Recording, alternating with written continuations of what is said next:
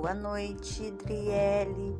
Eu estou aprendendo a fazer um podcast.